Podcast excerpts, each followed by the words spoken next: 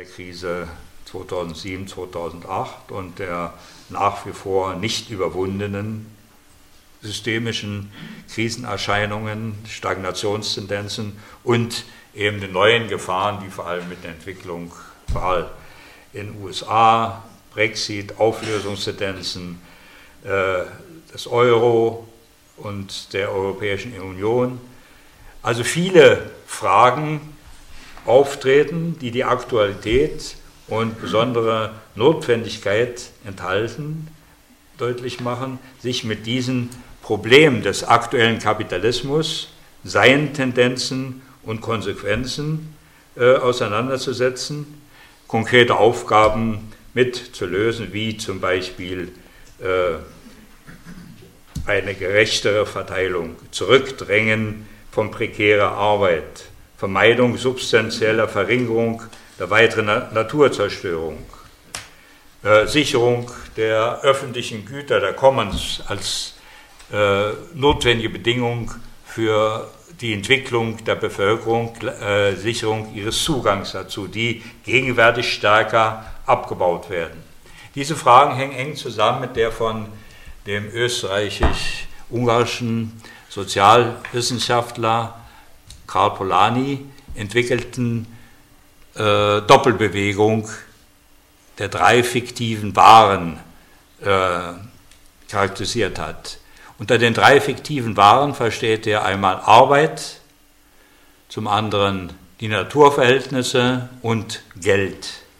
Er zeigt auf, dass der Kapitalismus in den verschiedenen Phasen ein, durch eine Doppelbewegung in diesen drei Waren, fiktiven Waren, wie er sie bezeichnet, gekennzeichnet ist. Einmal die Tendenz, die wir sagen können, mit dem Neoliberalismus, mit der Marktradikalisierung verbunden ist, einer sozialen Entkopplung dieser Waren und einer negativen Entwicklung in Richtung Kommodifizierung, das heißt Vermarktlichung, Verstärkung marktradikaler Tendenzen in der Arbeit, bei der Natur, Naturzerstörung und in der Deregulierung der Geldbeziehungen.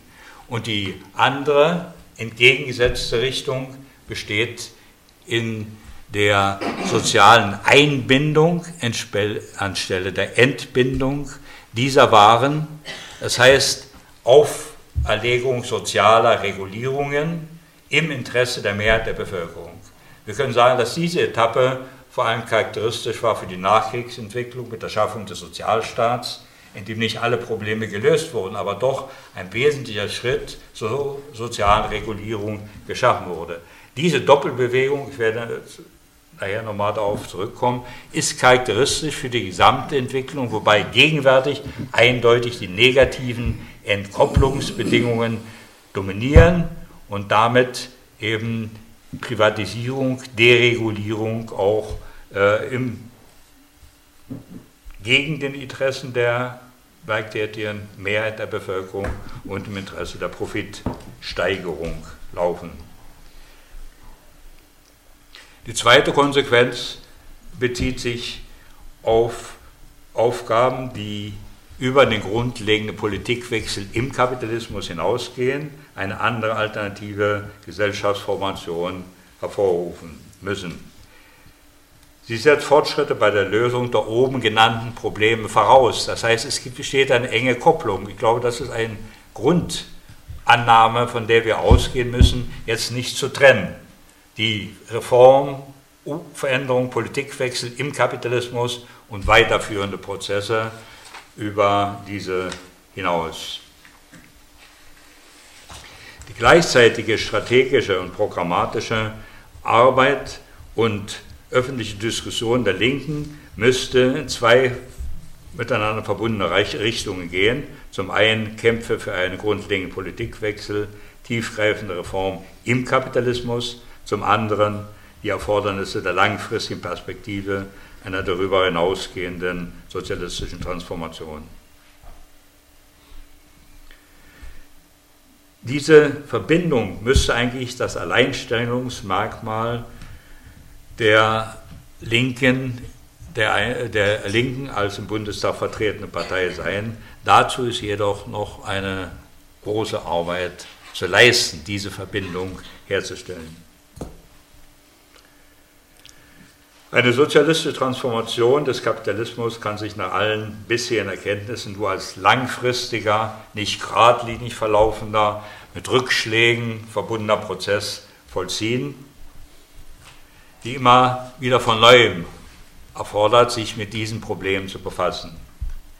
Aus diesen grundlegenden Problemen der Analyse der gegenwärtigen System, der kapitalistischen Krisenentwicklung und ihrer Lösung ergeben sich einige Gründe für die Notwendigkeit einer solchen Diskussion über sozialistische Alternativen.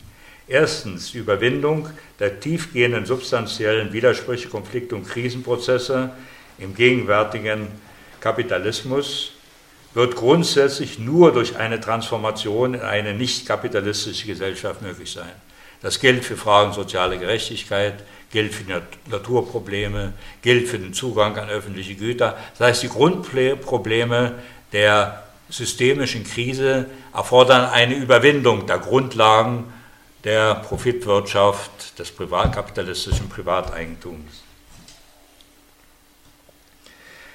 Zweitens, mit dem Kampf, oder daraus ergibt sich eben die Notwendigkeit, sich inhaltlich mit diesen Problemen und Fragen der Transformation zu beschäftigen, als Ausweg aus der gegenwärtigen, als grundlegender Ausweg perspektivisch aus der gegenwärtigen kapitalistischen Situation. Zweitens, mit dem Kampf um die Entschärfung der akuten sozialen und ökologischen Konflikte und Krisenprozesse darf nicht bis zum, zu einer sozialistischen Transformation gewartet werden, sondern diese Fragen sind heute schon entscheidend. Mit dem Kampf um reale Reform im Interesse überwiegenden Teils der Bevölkerung, mit dem im Kapitalismus begonnen wird, begonnen werden muss, werden auch wichtige Voraussetzungen für eine sozialistische Entwicklung geschaffen. Die nicht aus dem Nichts heraus, sondern je erfolgreicher heute die Bewegung ist, umso günstiger können dann für die Zukunft die Aufgaben angepackt werden. Und drittens, eine überzeugende Auseinandersetzung mit den Deformationen und Fehlentwicklungen des Realsozialismus und die Charakterisierung der Anforderungen an einen neuen, modernen Sozialismus würde die Bereitschaft der potenziellen Akteure erhöhen können, sich für eine sozialistische Transformation einzusetzen und würde auch die Bedingungen verbessern, hierfür mehr Menschen zu gewinnen, die bisher dem Sozialismus skeptisch gegenüberstehen.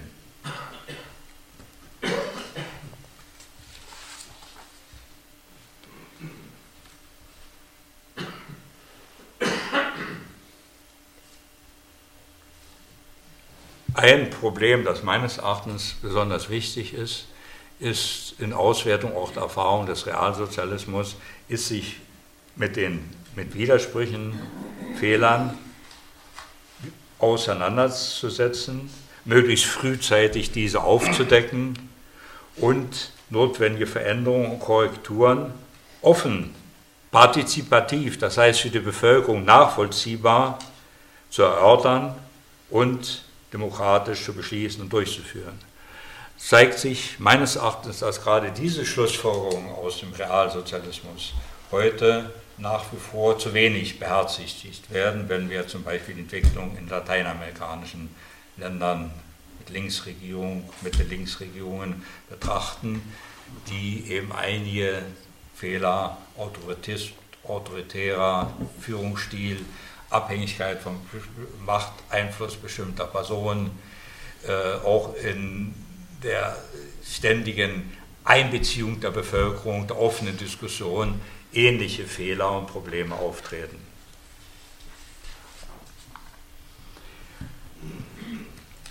Zu den Akteuren, äh, die natürlich eine Grundfrage einer sozialistischen Entwicklung sind, äh, kann ich jetzt nicht weiter ausführen. Ich möchte vielleicht nur hervorheben, dass die Vorstellungen über äh, führende Rolle der Arbeiterklasse oder dass die Arbeiter nur Ketten zu, ihre Ketten zu verlieren haben, heute doch überholt sind und durch andere weiterführende Ideen über die breiten Bewegungen, sozialen Beziehungen, sozialen Bewegungen sind, die auch Akteure für eine weitergehende Veränderung sein können.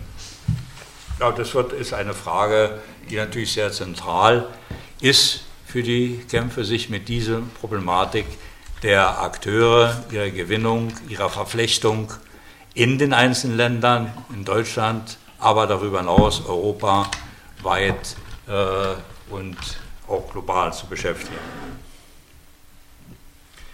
Einige Kriterien einer neuen sozialistischen Gesellschaft.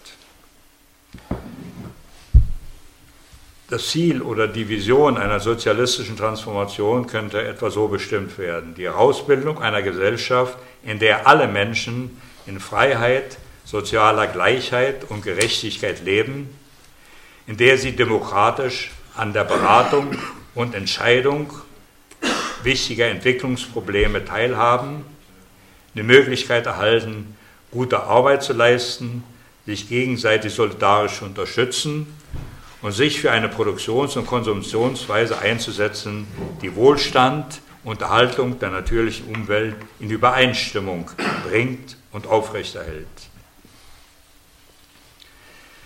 Bei der Diskussion dieser Probleme ist es wichtig, sich mit den veränderten Bedingungen auch auseinanderzusetzen, die heute im Vergleich zu größten Teil des 20. Jahrhunderts bestehen. Ich will sie hier nur nennen die Zuspitzung der Umwelt- und Klimaprobleme, die gegenwärtigen Möglichkeiten und zugleich Gefahren des technischen Fortschritts, insbesondere mit der umfassenden Digitalisierung der Produktions-, Informations- und Kommunikationsprozesse, bekannt unter dem Schlagwort industrielle, vierte industrielle Revolution oder Industrie 4.0.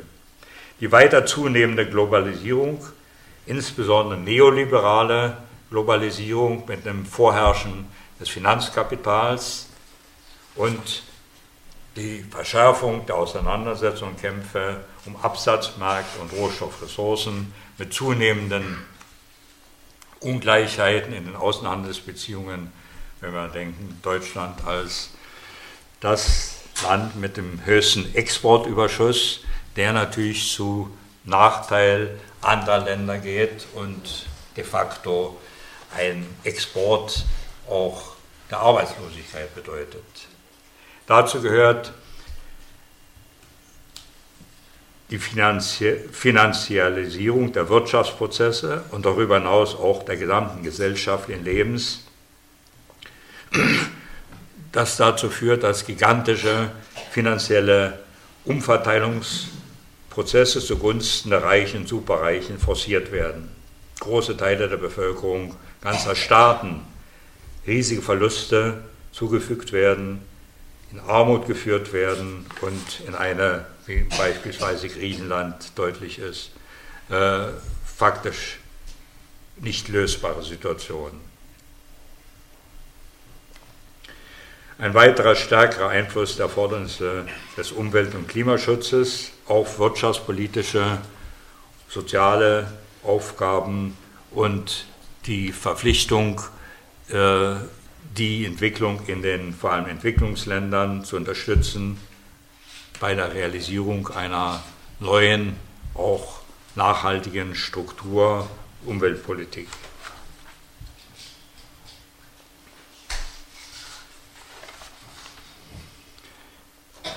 Um die Ziele und Leitbilder einer zum Kapitalismus alternativen Gesellschaft zu erreichen, gibt es viele gesellschaftliche Veränderungen, die notwendig sind. Unter diesen zahllosen oder sehr zahlreichen Veränderungen gibt es aber einige Grundbedingungen, deren Herausbildung bzw. Schaffung für die Realisierung der Ziele und Leitbilder unerlässlich ist. Auf ihrer Grundlage können überhaupt erst die Spielräume, die Möglichkeiten für die oben äh, vorher genannten Ziele eines demokratischen neuen Sozialismus geschaffen werden. Zu diesen, ich möchte hier vor allem hervorheben, gehören die Umgestaltung der Eigentumsverhältnisse und der konkreten Eigentumsstrukturen als wichtigste Bedingung, um die Dominanz des Profitprinzips zu überwinden, soziale Gleichheit und Sicherheit herzustellen, auch Demokratie und Emanzipation zu entfalten. Es handelt äh, ja, sich hier um einen Pro Prozess, der natürlich mit vielen Problemen auch verbunden ist. Die Vorstellung, die Überführung allein in Staatseigentum ja, sichert schon die Probleme Demokratie und äh, Motivation haben sich ja doch als etwas illusorisch erwiesen. Also es geht darum, wie dieser Prozess dann auch gestaltet werden soll.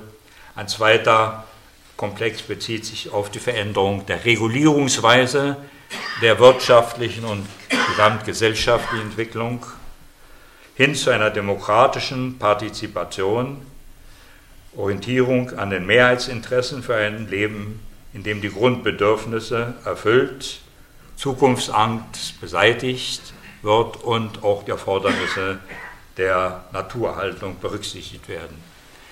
Hiermit verbunden ist die Diskussion über die Beziehung zwischen Plan und Markt, die Auseinandersetzung mit meiner Meinung nach überzogenen Vorstellungen in der einen oder anderen Richtung, dass der Markt die Probleme löst, dass der Plan, die Planwirtschaft versagt hat, aber ebenso, dass allein eben über Planung ohne Berücksichtigung der Märkte und der Wirkungen des Marktes auf die Produktionsentwicklung keine Lösung möglich ist. Es geht also darum, äh, das könnten wir eventuell in der Diskussion noch etwas näher behandeln, die Art und Weise zu bestimmen, wie eine Synthese zwischen Gesellschaft, der Regulierung oder Planung auf der einen Seite mit der Marktregulierung, welche Prozesse dem untergeordnet werden und wie jetzt die Verbindung zwischen beiden zu gestalten ist. Einen dritten Komplex nenne ich Fragen der ökonomisch wirksamen Motivation der Beschäftigten und der Manager für eine bedarfsgerechte, innovative, effiziente und sozialökologisch stabile, nachhaltige Entwicklung, Wirtschaftsentwicklung als entscheidende Bedingung für Wohlstand, Qualitätsverbesserung. Also da sind ja viele Probleme noch ungelöst es geht auch um die Frage, wie viel, wie soll soziale Gleichheit hergestellt werden, wie groß darf oder müsste eine Einkommensdifferenzierung sein, die sich grundsätzlich natürlich von der heutigen äh, unterscheidet, wo Spitzenmanager eben das Hundertfache des Durchschnittseinkommens äh, verdienen, die nichts mehr mit Leistung zu tun haben. Und das letzte objektive wichtige Bedingung möchte ich die Schaffung solcher ökonomischer und politischer Beziehungen zwischen den Ländern äh, und Staaten und Wirtschaftsregionen herzustellen, die auf Gleichberechtigung, Solidarität und gegenseitigen Vorteil beruhen. Also eine neue Qualität internationaler ökonomischer Beziehungen. In diesen Problem. Ich habe das nicht als besonders genannt, sondern beziehe das implizit in alle diese Schwerpunktaufgaben ein, muss die Demokratisierung eine herausragende Rolle spielen. Unter den Demokratisierungsprozessen vor allem auch Wirtschaftsdemokratie. Es gibt, wenn wir an diese Voraussetzungen denken, äh, in vielen Übereinstimmung über grundlegende Zielstellungen, aber doch in mehreren Punkten auch unterschiedliche Meinungen, äh, Konflikte, Auseinandersetzungen in der Linken über die verschiedenen äh, Wege, Prozesse, in denen diese Aufgaben gelöst werden sollen. Zum Beispiel fragen, äh, wie soll konkret die Regulierung, welche Prozesse, zum Beispiel öffentliche Daseinsvorsorge, die aus der Marktregulierung herausgenommen werden muss oder die vorhin genannten drei fiktiven Waren, die eben äh, nicht dem Marktregulierung überlassen werden dürfen. Andererseits konkrete Proportionen bei der bedarfsgerechten Befriedung der Bevölkerungskonsumtionsbedürfnisse und überhaupt Reaktion auf den Markt eine starke Rolle äh, den Marktbedingungen zukommt.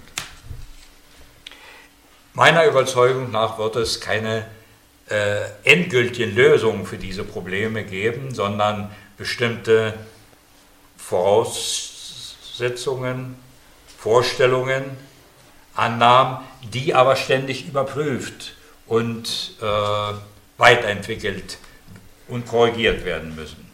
Das ist meines Erachtens ein Grundproblem, das in, einer Sozial in der Vorbereitung auf eine sozialistische Gesellschaft steht und auch äh, dann bei ihrer praktischen Realisierung. Ein Grundproblem, ein Dilemma, kann man sagen, besteht darin, das kaum lösbar ist. Einerseits sind auch für die Gewinnung von Menschen äh, wichtig zu zeigen, wie, ja, wie soll das alles konkret funktionieren. Äh, angefangen von der Planung, wie soll die äh, äh, Einkommensdifferenzierung erfolgen. Äh, da sind, müssen Grundvorstellungen entwickelt werden, aber die konkreten Bedingungen können nicht im Einzelnen vorausgesagt werden.